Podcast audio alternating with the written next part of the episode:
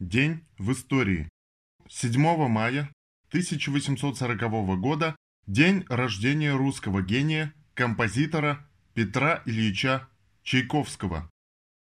7 мая 1892 года родился Иосип Брос Тито, деятель югославского и международного коммунистического движения, политический, государственный и военный деятель Югославии, маршал. С 1937 года возглавлял коммунистическую партию Югославии. Во Вторую мировую войну главнокомандующий Народно-освободительной армии страны, послевоенное время премьер-министр 1945-1963 и президент 1953-1980. 7 мая 1895 года впервые в истории человечества был изобретен сеанс радиосвязи. Изобрел аппаратуру и провел сеанс русский изобретатель Попов. 7 мая в России отмечается День радио. День работников всей отрасли связи. В России одним из первых занялся изучением электромагнитных волн преподаватель офицерских курсов в Кронштадте Александр Степанович Попов. Начав с воспроизведения опытов Герца, он затем использовал более надежный и чувствительный способ регистрации электромагнитных волн.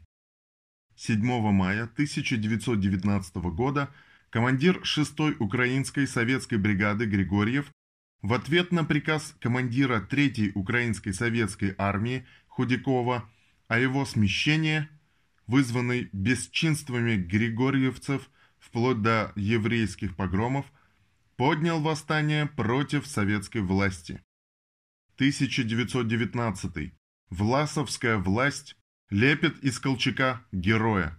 А вот как на самом деле относились к «герою» в кавычках простые рабочие из далекого 19 года. 7 мая 1919 года коммунисты и сочувствующие Казанского железнодорожного подрайона Москва на общем собрании постановили проводить субботники до полной победы над Колчаком и сдержали слово. В этот же день 1920 года Всероссийский Центральный Исполнительный Комитет опубликовал манифест к польским рабочим, крестьянам и солдатам с призывом покончить с братоубийственной войной и установить мир между трудящимися массами Польши и России. 1945. Американская подлость. 7 мая 1945 года германская делегация, прибывшая ранним утром в штаб-квартиру генерала Эйзенхауэра в Реймсе, Франция, подписала акт о безоговорочной капитуляции. Фашистам было выгодно сдаться близким им по духу американцам.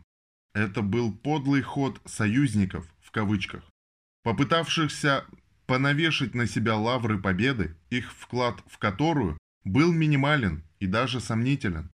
По настоянию Сталина на следующий день в Берлине, оккупированном советскими войсками, состоялась главная церемония подписания акта о безоговорочной капитуляции фашистской Германии. О подписании в Реймсе документах теперь вспоминают только сами американцы, да оболваненные ими представители некоторых других государств. 7 мая 1960 года принят закон о введении 7-часового рабочего дня.